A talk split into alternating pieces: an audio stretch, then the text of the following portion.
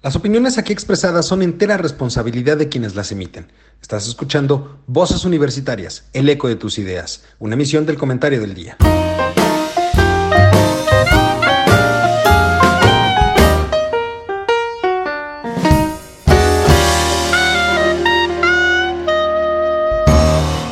A ver, empecemos. Eh, de todos modos, vámonos, con el tema. Entonces, eh, yo creo que lo más eh, básico de la militarización, o hablar de la militarización, es un tema que justamente pues yo veía con Juan en un momento dado en el cual hay un tema básico que tiene que ver con cuántos elementos hay de la Guardia Nacional específico. Y en ese tema, creo que ahí ya tenemos al doctor vía telefónica. Doctor, ¿ahí nos escuchas? Ok, entonces yo creo que nos tendremos que quedar por ahí. Entonces, eh, yo lo que quiero preguntarle respecto a este tema, entrando al tema de la militarización propiamente, es lo siguiente. Hay algunos, y esto lo platicaba yo contigo, Juan, eh, hace unos días, inclusive hoy en la mañana, eh, hay muchos lugares dentro de la República en donde la presencia del ejército ha logrado neutralizar hasta cierto punto el avance del crimen organizado por la falta de estructura de policías municipales y estatales, la inexistencia de esas policías.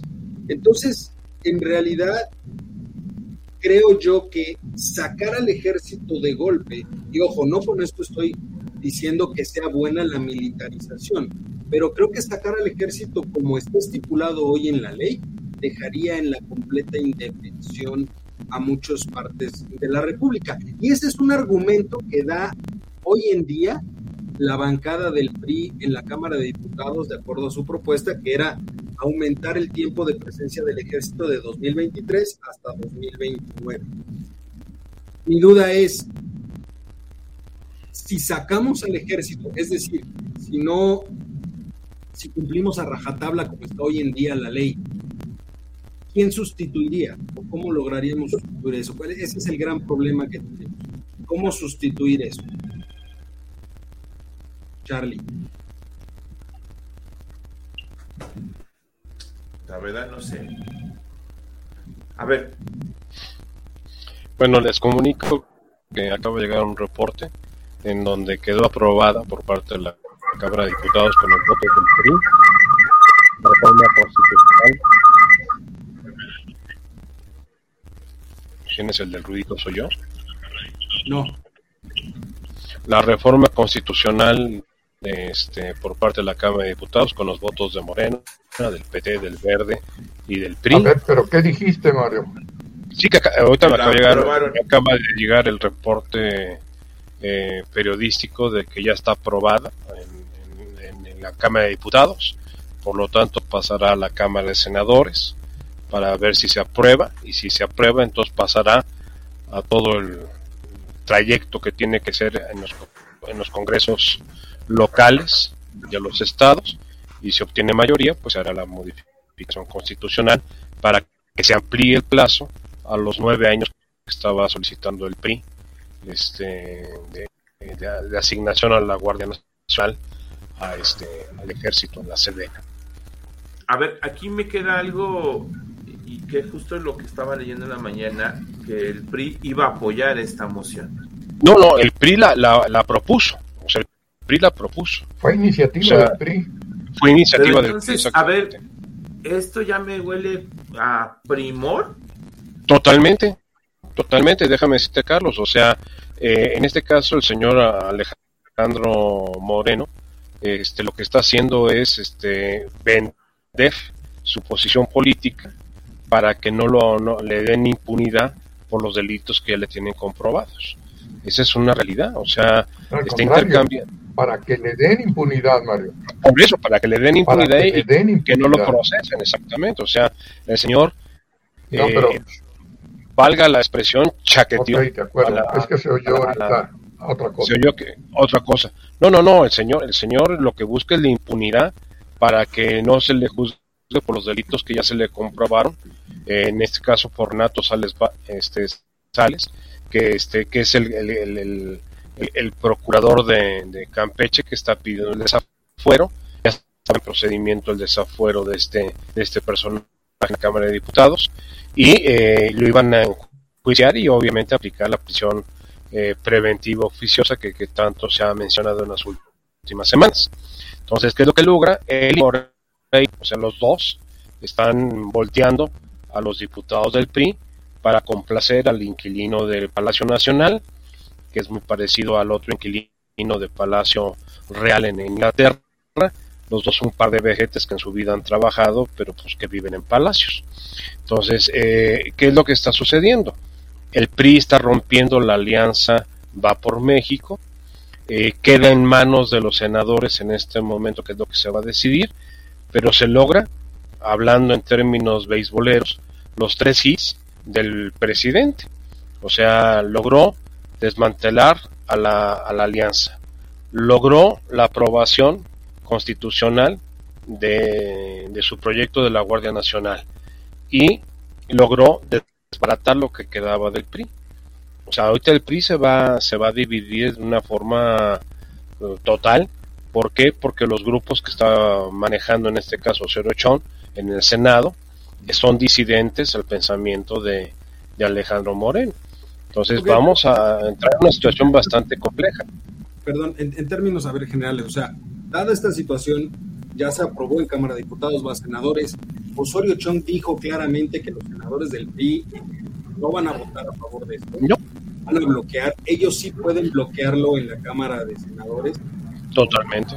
Basta con que ellos, junto con algunos eh, aliados del PAN, y del PRD, voten en contra y la van a parar. Es decir, yo no creo que transquiten la Cámara de Senadores para después hacerlo, hacer la reforma constitucional. En, en la Cámara de Diputados sea prácticamente inevitable que pasara porque ya estaba dicho desde algún momento que Alito iba a votar a favor de. Pero en este sentido, por ejemplo, mi duda vuelve a lo mismo. Estamos discutiendo si pasa o no pasa la ley, si la Guardia Nacional se va al ejército o no se va al ejército. Ok, pero aquí el tema de fondo, o algo que a mí me interesaría saber, es, todo el mundo alega y dice que el ejército no debe de estar en las calles haciendo eh, actividades policíacas, ¿de acuerdo? Perfecto. No deben de estar haciéndolo. Mi duda es, si lo sacamos como está la ley previsto en 2023, ¿quién entra al quite en esas zonas donde queden desprotegidas? Porque no hay una policía municipal preparada, no, hay una, una, policía estatal preparada, no. no hay ya un cuerpo civil como fue en su momento la Policía Federal. Entonces mi duda, mi pregunta es, mi pregunta es, ojo y repito, no es que esté yo a favor de la militarización, estoy totalmente en contra de que los soldados estén haciendo actividades de seguridad pública, pero hoy por hoy, hoy por hoy, por la, y lo voy a decir con todas sus palabras, discúlpame Charlie, que tú eres el, el hombre del buen hablar, pero por las estupideces del presidente al inicio de este sexenio, de deshacer la Policía Federal, que bien que mal estaba funcionando bien, hoy no tenemos un cuerpo que pueda responder en caso de querer sacar al ejército de las calles. Entonces mi duda es, ¿quién entra si es que realmente no transita la ley?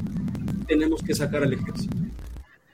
Yo, yo te diría, don Eduardo, que no son estupideces. Este es un plan con mucha antelación y con mucha maña que ha proyectado en este caso López Obrador.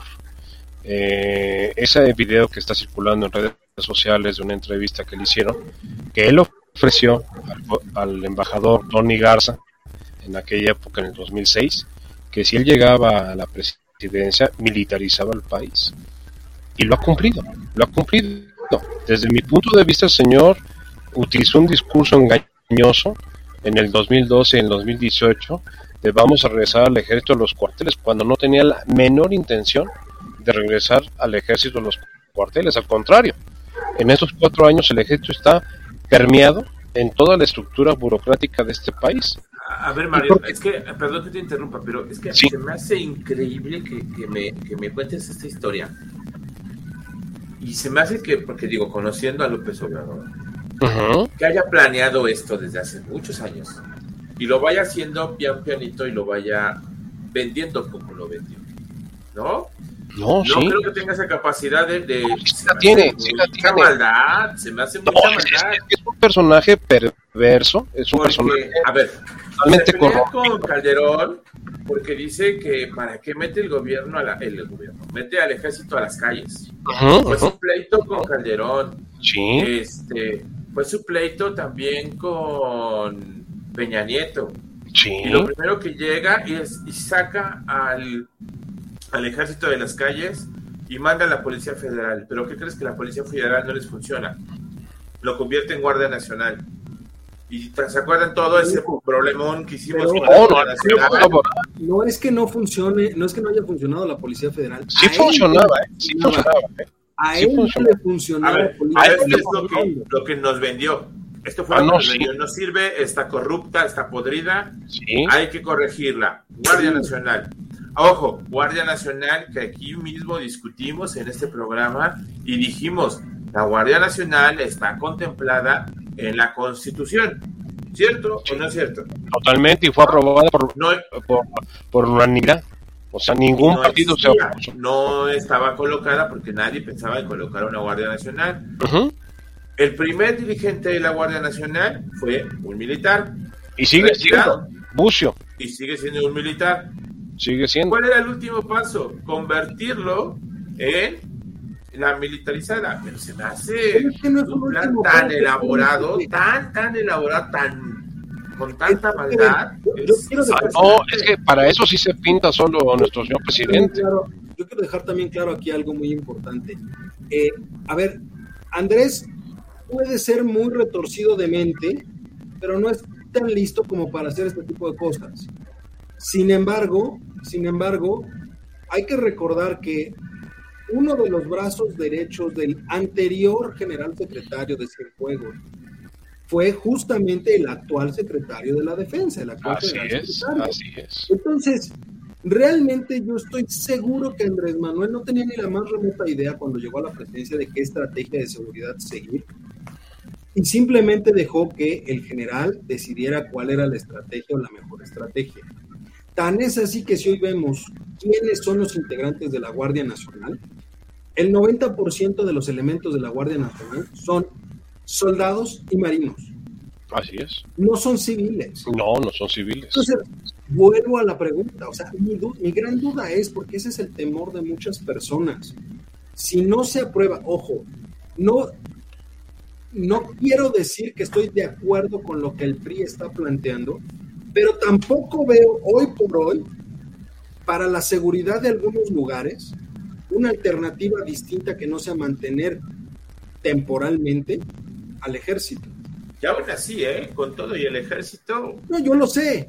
Pero ahora, quítale al ejército. Es que esa es la parte. No, no, no, ya se la acabó. Ya se la acabó. Hay zonas perdidas en el país. Entonces, nos volteamos y le decimos al señor Blinken que que nos manden los bolinas verdes a intervenir a México y a los Marines. O sea, por, por seguridad. a los cascos azules de la ONU. o sea, de la ONU, porque no, no va a haber con qué contener el avance del crimen organizado. Pero es que entonces, ¿cuál debió de haber sido? ¿Cuál mejor, no cuál debió, cuál debería ser la estrategia? Porque repito, aprobar lo que el PRI está proponiendo es, es aumentar el tiempo de permanencia del ejército, que es creo yo, totalmente distinto a la otra propuesta del presidente de mandar completamente la Guardia Nacional al ejército. Porque, ojo, ahí también yo tengo una confusión y quisiera que me la aclararan. Si llegado el momento, si la Guardia Nacional se manda y depende completamente de la defensa, llega el momento donde hay que retirar por cuestión constitucional a los soldados de las calles, eso implicaría también sacar a la Guardia Nacional de las No, no, no, don Eduardo. La, clave de todo el proceso es... Es el nombre. No, que le permitas a los participantes de la Guardia Nacional ser juzgados bajo el fuero militar, no bajo el fuero civil. Pero entonces ya estamos fregados. Ah, no, pues ya en este momento, ve, ve las declaraciones del viernes, ve las declaraciones de ayer y ve la, el comunicado de hoy por parte de la Guardia Nacional, en donde nos dice prácticamente que ya no vamos a hacer lo que se nos dé la gana. O sea que ya va a haber reglas muy, muy precisas para manejarnos. el, el, broncón que se armó con los celulares, de que ya no puedes andar grabando lo que se te dé la gana, porque en ese eso, entonces, entonces ya caímos en un estado militar. Ah, totalmente, totalmente, y, y, empezando porque el sábado se publicó en el diario oficial de la Federación el ajuste. ¿Cuánto que ha sido imputado hasta, hasta este momento. ¿eh? Juan, no sé si nos escucha. Juan, ¿tú cómo ves el Sí, sí, los estoy escuchando. ¿Sí?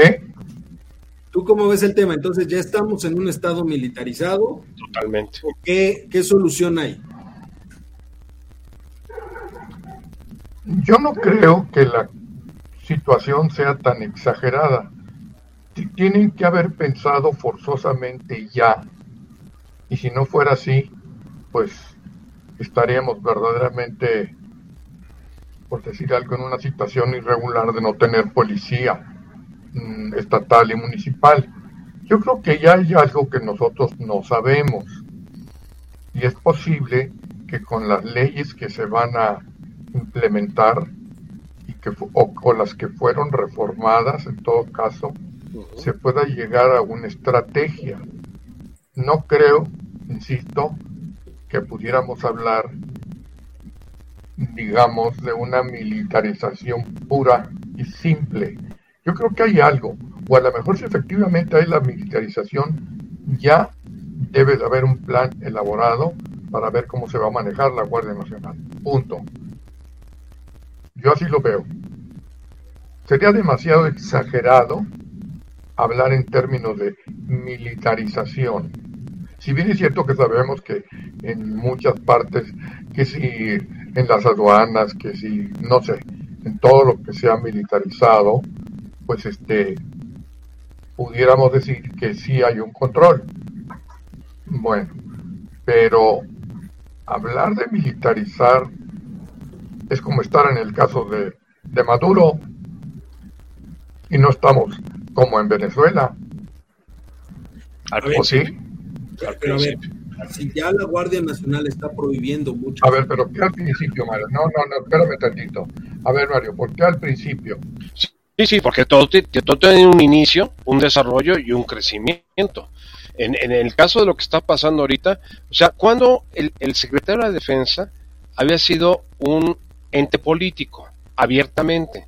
El discurso de ayer de la celebración del aniversario de los Niños Héroes en el Castillo de Chapultepec el 13 de septiembre, eh, el señor se vistió primero de gran gala, lo cual no era correcto.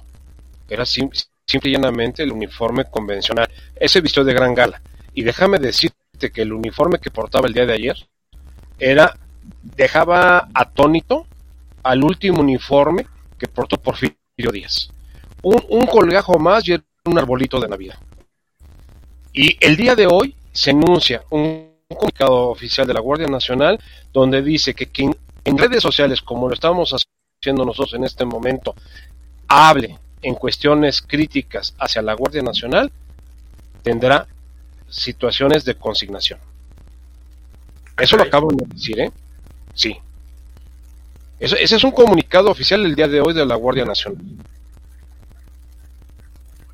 Que estamos todos distraídos con el relajo de, la Cámara de Diputados, eso es otra cosa. Pero el comunicado del día de hoy de la Guardia Nacional es que señores tengan cuidado con lo que dicen en redes sociales, porque podemos intervenir directamente. ¿Por qué? Porque están creando lo que dijo el señor secretario el día de ayer en el discurso del 13 de septiembre, de que la gente que busca aprovecharse de, de denostar y de crear un conflicto entre, entre el ejército y las Fuerzas Armadas con la sociedad, va a ser considerado en cierta forma un delincuente. Eso lo acaban de decir ayer y hoy. y el viernes el secretario también planteó la situación. Pero entonces están aprovechando la necesidad de las personas por la seguridad para, para machinar, digamos. Totalmente, don Eduardo, desde el principio de, de Si nos vamos a la historia filosófica del mundo es el concepto de Thomas Hobbes con el Leviatán. El Leviatán te protege, el Leviatán te va a cuidar siempre y cuando sacrifiques tu libertad.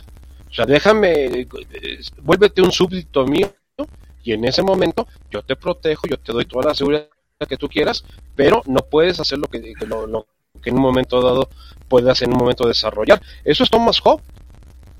Pero entonces perdemos nuestra libertad y casi totalmente, derecho, ¿no? Totalmente y libertad de expresión y no es difícil que empiecen a censurar las redes sociales. Esto no ha habido en este país desde el primero de diciembre de 2018.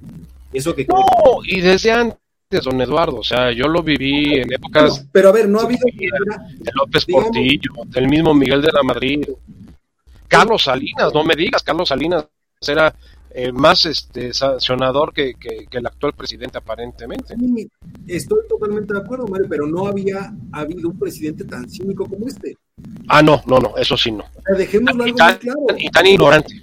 Efectivamente, ha habido violaciones al Estado de Derecho en toda la historia moderna de México, desde los 50, 1950 para acá. No, no, no. Constantemente una violación al Estado de Derecho pero jamás había habido un periodo tan cínico y descarado como este. Sí, totalmente. Que eso es lo que nos tiene a todos fuera de contexto. Pero es que vuelvo a lo mismo, entonces, ¿qué rayos está pasando en cuestión de seguridad en este país? ¿Aceptamos que el ejército siga? ¿Metemos al ejército a los cuarteles? ¿O qué demonios vamos a hacer? Porque en realidad la discusión, hoy la discusión, ojo, Hoy la discusión nada tiene que ver con la estrategia de seguridad. La discusión es si apruebo una bendita ley para meter a la Guardia Nacional a la Secretaría de la Defensa o no. Esa es la discusión. Pero nadie habla, y eso lo comentaba contigo Juan en la mañana, nadie habla de qué va a pasar con las policías municipales o con las estatales. Nadie habla si se van a reforzar, si se van a desaparecer o qué carajo se le va a hacer a la cuestión de seguridad a nivel municipal y estatal. Nadie habla de eso, nada más habla de qué vamos a hacer con la Guardia Nacional. Bueno, la Guardia Nacional, y lo digo con todas sus palabras, es un maldito plan fallido. Entonces ahora, ¿qué vamos a hacer? Esa es la pregunta de los 25 mil dólares. ¿Qué demonios vamos a hacer? Pues qué te puedo decir don Eduardo o sea que vamos a hacer pues ver lo que lo que eh, nuestro energúmeno de Palacio Nacional se le ocurre que tiene que desarrollar a menos a menos que cambie de opinión. Porque ya vimos dos temas radicalmente eh, distintos que fue el militarismo en el país, ya cambió de opinión y lo dijo abiertamente en la mañana la semana pasada y el lunes dijo ya también cambió de opinión sobre referencia de Estados Unidos. O sea, la llegada de Blinken, querramos o no, fue... ¿Otra vez? Pues es ¿Otra, vez? ¿Otra vez? Ahora, ahora parece un curso de Miss Universo, vamos a hablar de la paz mundial, ¿no? Por eso, y si no reculaba, nos íbamos a ir a los paneles. ah, no, nos hacían pedazos, nos hacían pedazos. Pero, a ver, ojo, falta ver lo que va a decir mañana, ¿eh? Porque una cosa es lo que diga y de repente ya sabemos que para calmar las aguas dice. Mm, yo te diría que, que ningún borracho traga lumbre, ¿eh? O sea, ni ningún loco traga lumbre. O sea, ya, ya le pusieron las cartas sobre la mesa y cambió radicalmente el discurso lunes, martes y el día de hoy, ¿eh? Siguió insistiendo en lo mismo. Pero ahorita nos metemos a eso si quieren porque es parte de hablar de Morena. Pero nada más redondeando este tema. Eh, Juan, ¿tú le ves alguna solución a este enmarañado raro que tenemos ahorita?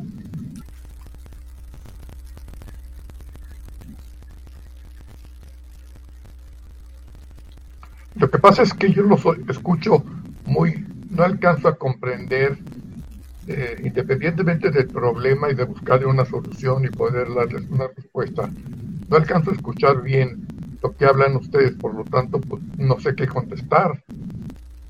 Esa es la verdad. Por eso, pero, pero a nivel general, o sea, ¿tú, ¿tú, le ves alguna solución a este problema? Por un lado, metemos al ejército, sacamos a la guardia, guardamos a la guardia y guardamos al ejército. ¿Qué solución le ves? Porque nadie habla de la solución, solamente hablamos de, de dónde debe de depender la Unión Nacional. Sí.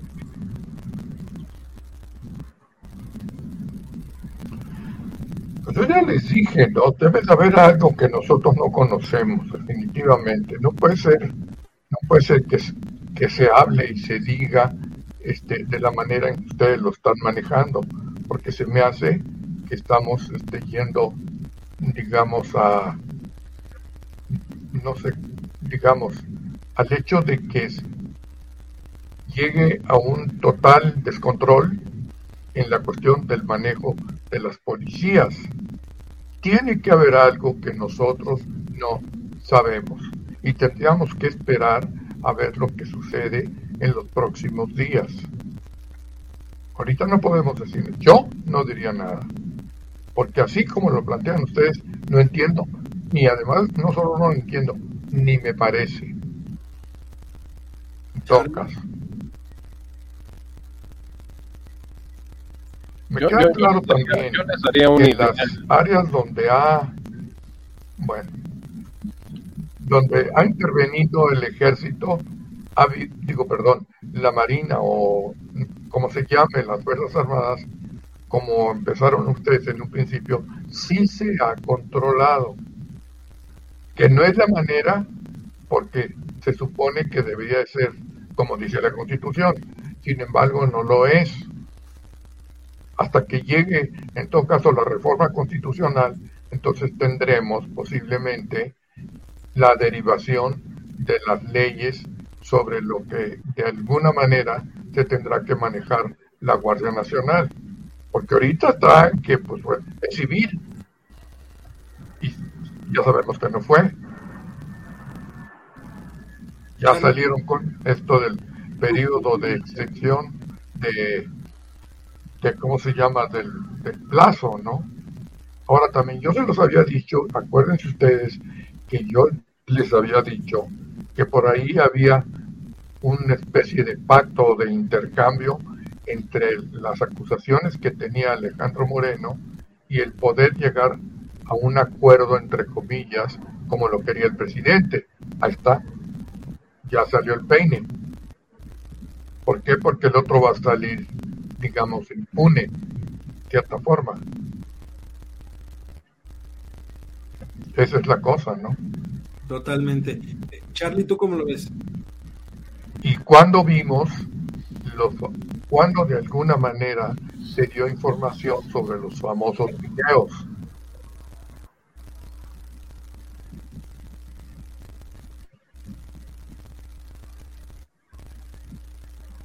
Pues mira, nada más para, para ver este tema. Eh, es complejo. Hay gente que dice bienvenido a ver, adelante, estamos esperando, Carlos. Ahí voy, ahí voy. Este, hay gente que dice bienvenido al ejército a las calles porque están en una necesidad muy precaria. Tú lo dijiste bien, ¿no? El mes pasado tuvimos eventos en León, este, Michoacán, Zacatecas, Guadalajara, y la lista sigue creciendo. En la Ciudad de México se están incrementando cada vez más ese tipo de situaciones. Eh, es conveniente en un momento dado poner un golpe sobre la mesa en cuestión de seguridad, pero también hay que tener mucho cuidado porque no todos somos militares, no todos somos este no somos gente del crimen organizado. Y siguen, es correcto, doctor. Y no somos gente del crimen organizado. Hay que tener mucho cuidado y mucho respeto con la ciudadanía. Pero también Dios tiene que dejar nuestra libertad para seguir haciendo muchas cosas. Si este país se vuelve militarizado, podemos perder mucho. Mucho. Si de por sí ya estamos golpeados por la economía, estamos golpeados por la inseguridad, metes una, variable más a este país tan golpeado, no sé a dónde vamos a parar. Mario, ¿tú le ves alguna solución? Bueno, don Eduardo, déjame decirte que el código militar te da tres líneas de, de acción muy claras. Orden, disciplina y obediencia. Las órdenes no se discuten, se acatan. Eh, esa va a ser la tónica en los próximos años en este país. O sea, nos van a ordenar lo que tenemos que hacer como ciudadanos de este país. Y si no cumplimos las órdenes, en el código militar está penado con muerte. O sea, y en el código eh, militar sigue vigente la pena de muerte. Entonces nos mandarán a la cárcel de Santiago o nos mandarán a algún campo de concentración y entonces ahí nos llevarán a la ejecución por ser desobedientes a el mandato que se nos dio en un momento dado. ¿Por qué? Porque el orden, la disciplina y la obediencia son las líneas de acción del servicio militar. Y tiene una razón de ser, o sea, no es nada más porque ellos lo digan o puede que ellos lo quieran, ¿no? En una situación de combate, eh, en donde están dos ejércitos combatiendo en un momento dado en una trinchera, si no sigues esas líneas de acción, pues estás... lógica militar. Totalmente, totalmente, por eso es, tan dura la lógica militar. Si consideramos que las dos instituciones que han prevalecido a lo largo de toda la historia de la humanidad, época antigua, medieval, renacimiento, industrialización y todo, son dos. La iglesia y eh, los militares. El poder siempre ha estado representado en esos dos personajes. Ha habido un jefe de Estado, llámale emperador, llámale rey, llámale presidente, llámale primer ministro, pero siempre en estado de facto esos dos poderes presentes. En este momento en nuestro país, la única opción para crear el minimato, porque no va a ser maximato, no hay, no hay la figura que fue Plutarco Elías Calles en este país en los años 30, este, vamos a tener un minimato que se va a dirigir desde la, perdón por la expresión, desde la chingada, que es la hacienda que va a tener el señor presidente en, este, en Palenque, es eh, lo que va, la única herramienta que tiene para lograrlo es el ejército, es las Fuerzas Armadas. ¿Qué estamos viendo? Un horizonte bastante cruento el próximo año en Estado de México y Coahuila, un horizonte peor en la sucesión del 24. ¿Por qué? Porque al momento que está la primer corcholata que sea la que va a ser la contendiente, independiente, todo el mundo sabemos que va hacia dónde va enfilado. En ese momento el movimiento, no el partido, el movimiento de Morena va a tener una ruptura total. Ya lo vimos la semana pasada con Ricardo Monreal. O sea, ya, ya hay, una disidencia y una disidencia fuerte dentro de, del movimiento de, Morena. Entonces, el presidente eh, es un tipo no inteligente, no sabio, mucho menos, ¿no? Pero es muy astuto. Es un hombre muy astuto, es un animal político. Es como dirían en la tierra de Juan, colmilludo. Colmilludo. Y lo que quiere es lograr permanecer en el poder, aun cuando ya no esté el presente. Entonces, eh, físicamente, sino poder titiretear, como lo hizo en su momento Plutarco Elías Calles con cuatro presidentes. El último fue el que le salió rezongón, que es este Lázaro Cárdenas, que fue el que lo exilió. Pero entonces, no le ves, ningún, no le ves ningún, ninguna salida. la salida, la salida sería que los movimientos civiles y los movimientos ciudadanos empezáramos a despertar y empezar a, a afiliarnos a la inexistencia de partidos políticos que tenemos en este momento. O sea, a ver, vamos a analizar la oposición posición son tres grupos. PRI, que está totalmente desquebrajado en este momento. PAN, que tiene un liderazgo que lo pongo muy en, duda. Y PRD, que está en vías de, desaparición. ¿A dónde nos metemos? ¿A quién apoyamos? Lo cual me lleva. Sí, Juan. Escuchen lo que voy a leer. Que lo voy a leer poder y nadie se adueña nunca del poder con la intención de tenerlo. ¿En buena? ¿Y me escucharon? Muy poco, muy bajo. A ver, otro, otra vez, Juan, un poquito, otra vez porque se, se escuchó un poquito bajo. Sabemos que nadie se adueña nunca del poder con la intención de cederlo. Eso es cierto. Completamente cierto. El poder no se toma, se arrebata. Y eso es lo que nos ha enseñado la historia de la humanidad a lo largo de los siglos. ¿Me recuerda a Benito Juárez? A Juárez, a, Porfirio Díaz, a, este, a Agustín a Vicente Guerrero, a López de Santana, al mismo Echeverría o López Portillo. Echeverría, López Portillo. Y, ejemplos más recientes, Chávez en Venezuela, Maduro. Eh, Tienes a los Castro. De Bolivia, ¿cómo se llama este de Bolivia? Castro en Cuba. Bolivia, Evo, Evo, Evo Morales. Justo eso me lleva al, siguiente tema, que, es el, tratar de analizar a Morena desde adentro. Porque finalmente algo que dice muy bien Mario Juan es que la oposición hoy en día pues ya está fragmentada otra vez. El PAN por un lado, el PRD casi desaparecido, el PRI, hay tres PRIs hoy que coexisten entre sí, que es el PRI del Estado de México, el PRI de la Cámara de Diputados y el PRI del Senado. Son tres realidades totalmente distintas, pero que tienen que convivir. Y eso le ha puesto en la torre completamente a la posible oposición. Pero a ver, en, Morena, en, Morena no tocan mal las rancheras, ¿eh? En Morena tenemos una división muy interesante. Y curioso, hace unas semanas sacaron por ahí un reportaje donde decían que la corcholata predilecta, la, científica Shaima, La no científica, la no científica. La anticientífica. La anticientífica. ¿No? Resulta ser que pagó 46 millones de pesos para hacer propaganda en redes sociales a su favor y en contra de Marcelo y Monreal. Entonces, Juan, desde adentro Morena, pues ni siquiera es un partido, ¿no? No. No, no es un partido. Te voy a decir por qué. Porque se, digamos, se ostentan como populistas, ¿estamos de acuerdo? Ok. Bueno, pues eso no es una ideología, sino una estrategia nada más. Quien diga que es una ideología, lo digo y lo repito, no sabe lo que está diciendo. Es una estrategia de un movimiento que más que los otros partidos, más allá de adueñarse del poder.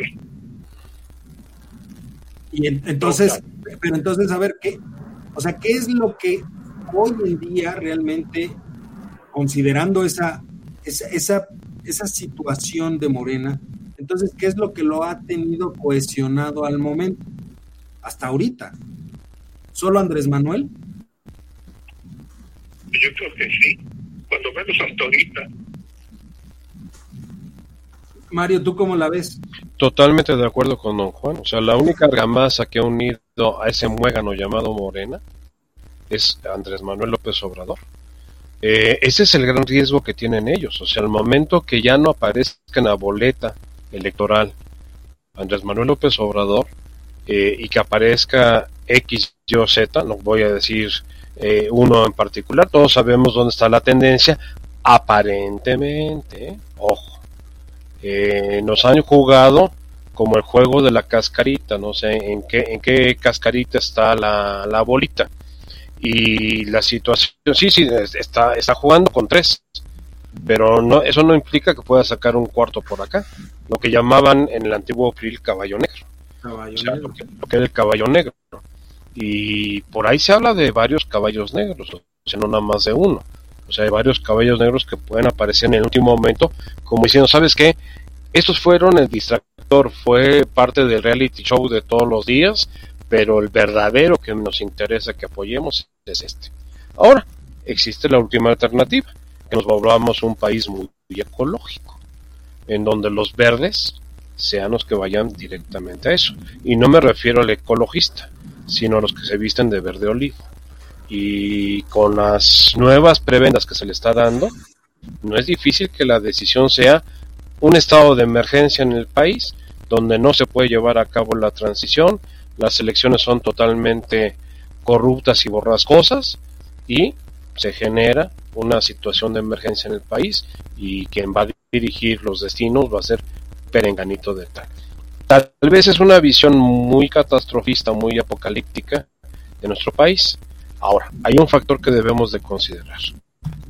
Somos, ya lo se demostró esta semana plenamente, somos el elemento geoestratégico, geoeconómico principal para Estados Unidos ante lo que se avecina en los próximos años ante Rusia y China.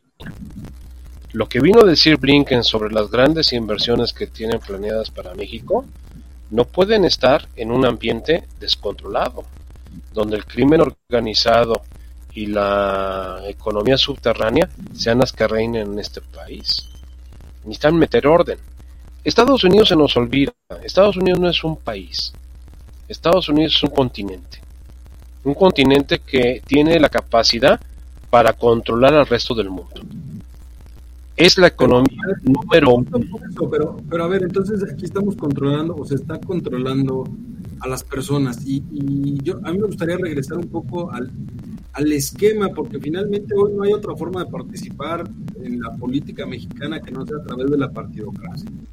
Pero, por ejemplo, yo te preguntaría a ti, Charlie, porque lo más común es que nos digan, es que la buena va a ser Claudia en Morena. Y las ternas son Claudia, Marcelo, eh, el, el mayordomo de y este y, Monreal Monreal dice que sí pero ya sabemos que no. Este pero siempre se habla de las personas. O sea nunca ha habido un pronunciamiento del presidente como tal inclusive de decir hay que votar por Morena no siempre ha sido Claudia Marcelo o Adán Augusto. Y bien que mal eso debilita mucho al movimiento, no voy a decir partido porque no, no, es partido, no es partido. A ver, es, que no hubo una elección como tal para elegir a los precandidatos del partido no, pero, pero porque todavía no es el momento. Pero, pero finalmente, si tú quieres, a ver, el que gana, el que gana la elección es un partido a través de una persona, hay que recordarlo. O sea, pero la gente ojo, la gente, si, el presidente dice vota por Marcelo, la gente va a buscar tachar el nombre de Marcelo. Y le va a dar lo mismo si Marcelo aparece en el PRI, en el PAN o en Morena. Eso sí es cierto, estoy de acuerdo contigo. Entonces, ese es un grave riesgo para la continuidad de Morena como un movimiento político, como un partido, ¿eh? Porque si el presidente se decanta por alguien y ese alguien decide no ir por Morena y agarra cualquier otro lado, va a ganar. Porque el presidente es el que tiene la popularidad, no Morena. Entonces Morena es... Considero una cosa, Morena es un medio, no es un fin. El fin se llama Andrés Manuel López Obrador. El medio fue Morena como lo fue en su momento el PRI, como lo fue en su momento el PRD, y ahora es Morena. El señor ha transitado por, por, tres partidos. y sin Andrés, el fin no tiene razón de ser. Así es, así es. Entonces, la, la, la, la, la continuidad de Andrés es, Marcelo, es no, es Marcelo, es este Claudia o es Adán Augusto. Obviamente Ricardo Monreal no. Pero estos tres aparentemente son la continuidad de Andrés Manuel, porque es su voluntad, es el gusto de quien quiere decir. el partido, el movimiento no ha dicho a quién quiere manejar. Pero tú realmente ves que si gana, por ejemplo, eh, Claudia, que tiene un pleito casado con, con, el Goldo, el Goldo. ¿crees que Morena se va a mantener unido? No, no, Morena, Morena ya cumplió su objetivo. Morena, si me voy al pensamiento económico del siglo XXI, Morena es una eh, este, empresa exponencial, como lo han sido muchas empresas en los últimos años. No necesitaron 50 años para llegar a ser los líderes de su sector. En pocos años se, se detonaron que es el caso de un Uber, de un Airbnb, de otras empresas. Una barbaridad. Una, barbaridad. Entonces, el futuro inmediato de Morena es desaparecer Así para darle paso a un partido obradorista. Totalmente representado por el partido del Frente Cardenista, ¿te acuerdas? Así fue, así fue. Pero, a ver, pero a ver, nunca habíamos Frente tenido Cardenista de Construcción Nacional, el famoso ferrocarril que le decían. Sí, por eso. Pero entonces tú ves, o sea, nos vamos dirigidos, enfilados a la historia argentina. Totalmente, totalmente. estamos siguiendo eh, el libro de texto de Juan Domingo Perón y Evita. Estamos siguiendo el libro de texto de Carlos Menem, estamos siguiendo el libro de texto de los Kirchner. Oye, esa pantomima del, del, atentado de la señora Cristina Fernández de Kirchner, este, hombre. Oye, pero, pero Mario, es que una, una pistola automática lo primero que tienes que hacer es cortarle el cartucho para que pueda disparar. Por eso, pero es que ponerlo así, Mario, es... Es, perverso, es perverso, sí. hablar de eso. ¿Cuánto verías un partido obradorista sustituyendo a Morena? Pues no precisamente obradorista, pero sí sobre la base de la filosofía que él tiene. O sea, sí, sí sería un escenario real, que veamos la caída de Morena para la siguiente administración y que en su lugar, digamos, lo refunden como un partido de ideología obradorista o algo, alguna cosa rara de esas? No, no, no. definitivamente no. Ahí sí no. Mario. Contradigo a Juan, totalmente. Ese es el, el objetivo del 24. El 24 es el ave fénix. De las cenizas de Morena va a, resurgir, va a surgir el obradorismo. Como, como es la, corriente chavista en Venezuela. Bueno, es que si no, no podrían capitalizar el apoyo de Andrés. E, e, esa sí es una realidad. Si no está Andrés, no hay manera de capitalizarlo. No funciona, Es, eh, bien visto y bien evaluado es Andrés. Así es. No Morena. La popularidad del presidente, la, la que aparentemente, aparentemente déjame decirte porque en los últimos eh, tiempos yo he estado en gran contradicción con las encuestas que se han publicado de que la popularidad del presidente es de 8 a, a, 10. O sea, que es como Whiskas, ¿no? pero él, cada 10 gatos prefieren Whiskas este, en un momento dado. Él, él, a lo mejor sí, porque él, él es carismático para la gente. Él, o sea, la popularidad. Para un sector de la gente, déjame decirte una cosa. El de esa gente, Mario, es hablando del 50% de la población de este país. No, no, no, no, no, no, no. Yo, yo tengo la oportunidad por mi actividad profesional de tratar con personas de todos los niveles socioeconómicos de este país y de todas las regiones. Y yo he escuchado hasta este momento una opinión favorable a lo que está sucediendo el, el día de hoy en el país. O sea, honestamente, yo no sé a quién entrevistan, a quién encuestan, porque eh, las personas que yo conozco y con las que yo trato eh, cotidianamente, ninguna, ninguna, y, estamos hablando de todos los niveles socioeconómicos del país, o sea, no, no, me, no, no voy a decirte, es que voy a las aulas de una escuela de negocios muy prestigiada y ahí platicando, no, pues sí, ahí definitivamente, que déjame decirte que en la elección del 18 yo escuché a mucha gente en esos eh, segmentos de... Esos son los que le dieron el voto. Fueron los que le dieron el voto. ¿Por qué? decían, es que el PAN no funcionó, regresamos al PRI, no funcionó, pues vamos a ver qué pasa con este.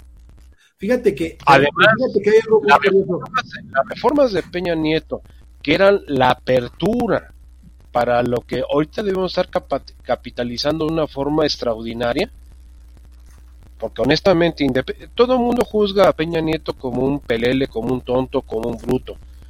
Fíjate que eso lo ha protegido, ha sido su escudo.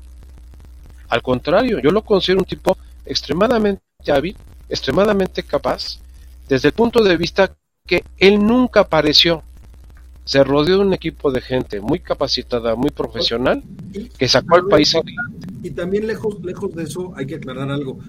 Ojo, nadie ha podido echar para atrás ninguna de las reformas, ninguna. No, la, educativa, la, educativa, la, educativa, sí, la, educativa, la de salud le hicieron pedazos. Eh, las que no han quitado son las financieras y fiscales. La financiera no, no la han quitado, la de telecomunicaciones no la han quitado. Pero a ver, el instituto está con cuatro, eh, con cuatro este, consejeros cuando debe tener siete. Sí, pero la reforma prevalece. Es decir, sí, pero, pero no funciona. ¿De qué te sirve que prevalezca si no funciona? Por eso, pero no la ha podido tirar finalmente. A ver, ¿dónde se ha apoyado López Obrador y la, ha dejado? ¿Por qué no la ha podido tirar? Porque no te deja ingresos. Exactamente. te deja muchos ingresos. ¿Para que tengas algo que te deja dinero? Y que aparte. La educación, la, educación es simplemente para abarcar, quitar algo y colocar sus cosas. Por eso, pero también hay que entender la lógica. La lógica de Andrés es de poder, no es de dinero. Por eso. Manuel es de poder. ¿Por qué no la ha tirado? Porque no le conviene políticamente.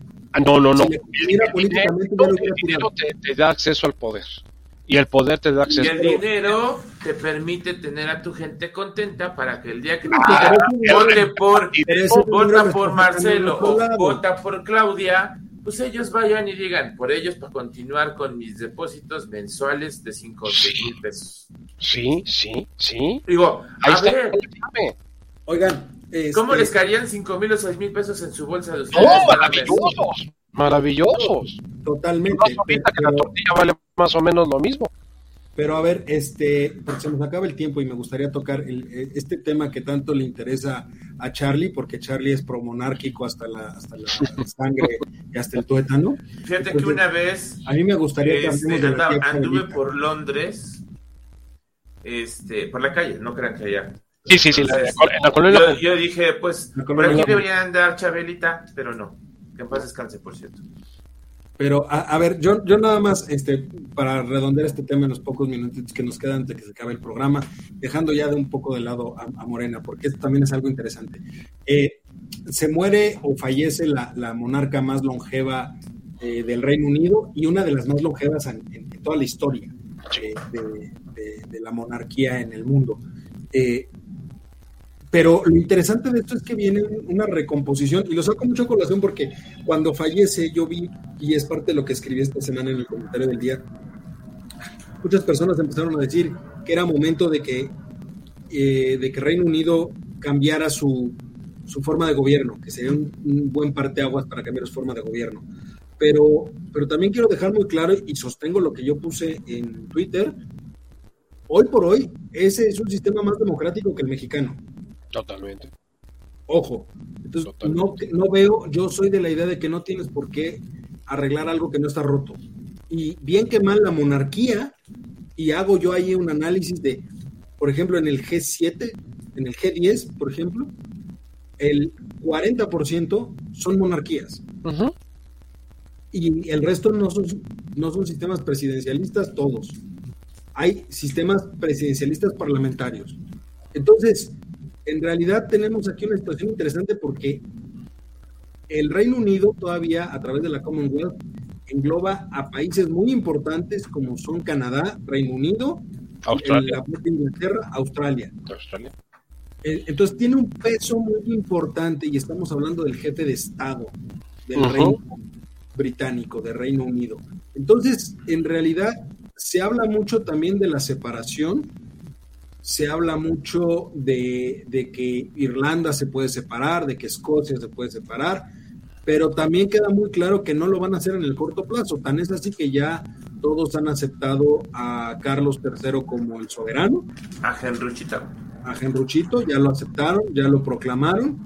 Y hay una continuidad, bien que mal, hay una continuidad de la monarquía euro, de la monarquía inglesa para algunos años. Y en ese sentido también hay que entender que si se rompiera Reino Unido ahorita, tendría una implicación económico-política muy importante a nivel internacional, ¿no? Mario. No, déjame decirte que no, don Eduardo. Eh, el error garrafal que cometieron los ingleses fue el Brexit. Y eso fue auspiciado por su anterior primer ministro Boris Johnson.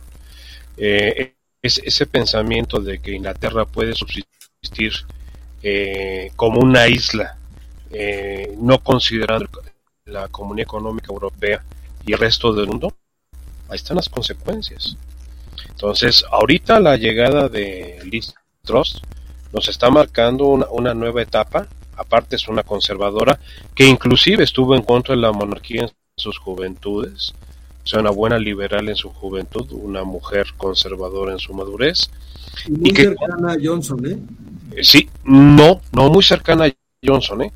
estuvo, estuvo en su estuvo, estuvo en su gabinete, pero no era, no, no es, no es copartícipe de las ideas de Johnson. Johnson es un, Donald Trump eh, al inglés, inclusive el peinado es muy parecido, ¿no? Entonces, este es un personaje muy controvertido y que creó problemas muy serios. Que eh, Inglaterra tiene ahorita una inflación del 20%, que no la tenemos en México, ¿eh? Aún con la maquillada de del INEGI y del Banco de México, no llegamos al, al 20%. Y Por eso me preocupaba lo de Argentina, ¿eh? porque Argentina tiene el 95%. No, y Brasil trae 60% de inflación para este año. Y, el señor Ramírez de la O acaba de decir que para el año que entra. Pero a ver, finalmente, en el caso de Inglaterra, sí es, un, es, el fin de una era y el inicio de otra. Sí, pero, va, se va a conservar la monarquía. Lo estamos viendo ahorita.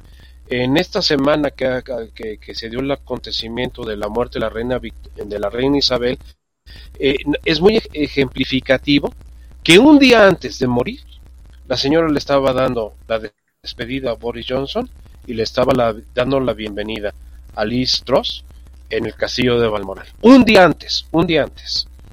O sea, hace ocho días, el miércoles estaba haciendo eso la, reina, el jueves estaba muriendo.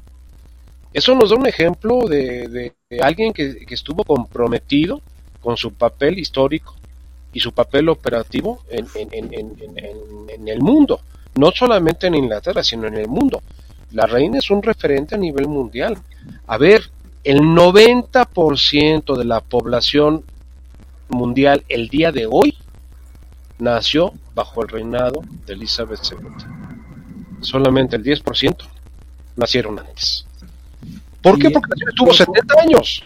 Y algo muy curioso, cuando ella tenía 23 años ya en el trono, 23 años de reina, nació la actual primer ministro. Así es, así es.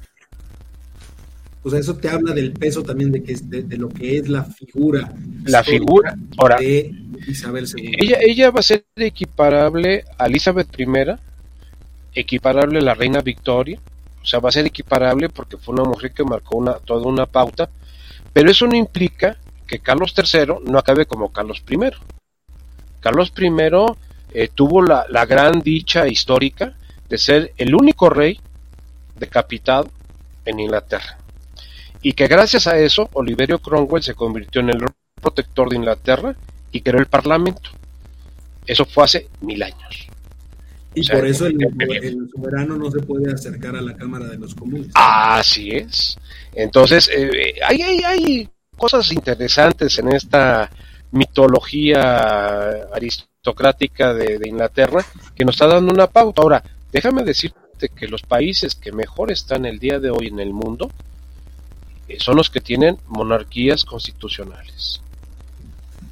Todo el norte de Europa, Dinamarca, Finlandia, Noruega, Suecia, son monarquías, constitucionales parlamentarias, ¿no? Por eso, constitucionales. Tienen un parlamento, tienen un parlamento.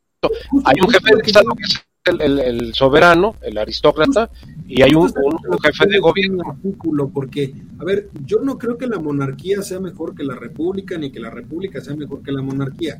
Pero de lo que sí estoy cierto es que el modelo parlamentario es el que mejor resultados ha dado. Que eso fue la creación de Oliverio Cromwell hace mil años. Él es el que construye. Yo quisiera platicar más con ustedes, pero. Ya nos acabó el tiempo. Pues ingrato. Nada más para cerrar, eh, Juan, una reflexión muy rápida de la del peso histórico de Isabel II. Uy, uy, uy. Te digo que me metes en cada problema. Es mi muñequita, era mi muñequita linda. Una mujer admirable, admirable en todo sentido porque le aguantó hasta las amantes a su esposo.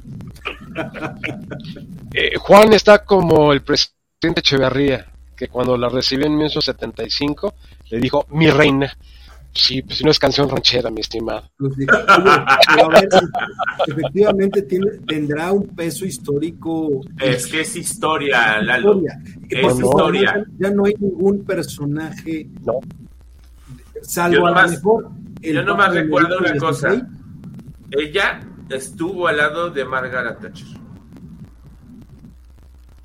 15 estuvo al lado Charlie, estuvo al lado de Winston, Churchill. Ah, es lo que te iba a decir, Winston Churchill, de Margaret este, Thatcher. O sea, vivió la Primera Guerra Mundial, la Segunda Guerra Mundial. De mucha influencia mundialmente y no eran presidentes, eran cancilleres. ¿No? Entonces, no, eran primeros ministros. Primeros, primeros ministros. Estás hablando de una mujer con un poder brutal, con una forma de dirigir su país de tal manera que a ella, a ella se le respetaba. Y como dicen por ahí, con esto quiero terminar, es, es una mujer cuyo poder se veía reflejado por lo que no dijo más que por lo que dijo. Su pecado más grande, todo lo que le pasó a Lady No, su gran Para mí. No, su gran congruencia. O sea, fue una mujer con una congruencia impresionante. El deber siempre estuvo enfrente de cualquier situación de su vida personal lo que ustedes decían ahorita de los amantes de Felipe y todo eso, pues vean la, The Crown ahí en Netflix, ahí está la serie, bastante bien desarrollada y documentada, y este, y es una realidad. Felipe era el playboy de, Europa y del mundo. Lástima que ya nos spoilorearon el final de la serie. ¿Qué crees? Se nos murió la reina. Pero bueno, este, mi querido Mario, muchísimas gracias. Mi querido Charlie, Juan, muchísimas gracias, como siempre. Este, gracias a usted que nos permite escucharnos. Lamentablemente, pues el tiempo es ingrato.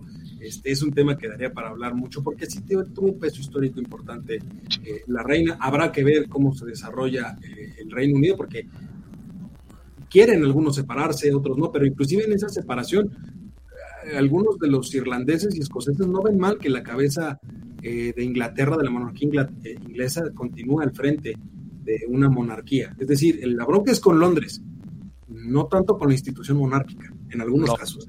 Y esa es una cuestión importante, interesante, ¿no? Porque más bien es un tema de abajo de los problemas del parlamentarismo, curiosamente. ¿no? Pero bueno, ya, ya podemos platicar de eso en algún momento. Nuevamente, muchas gracias. Cuídense y tengan un excelente cierre de miércoles. Nos vemos, cuídense.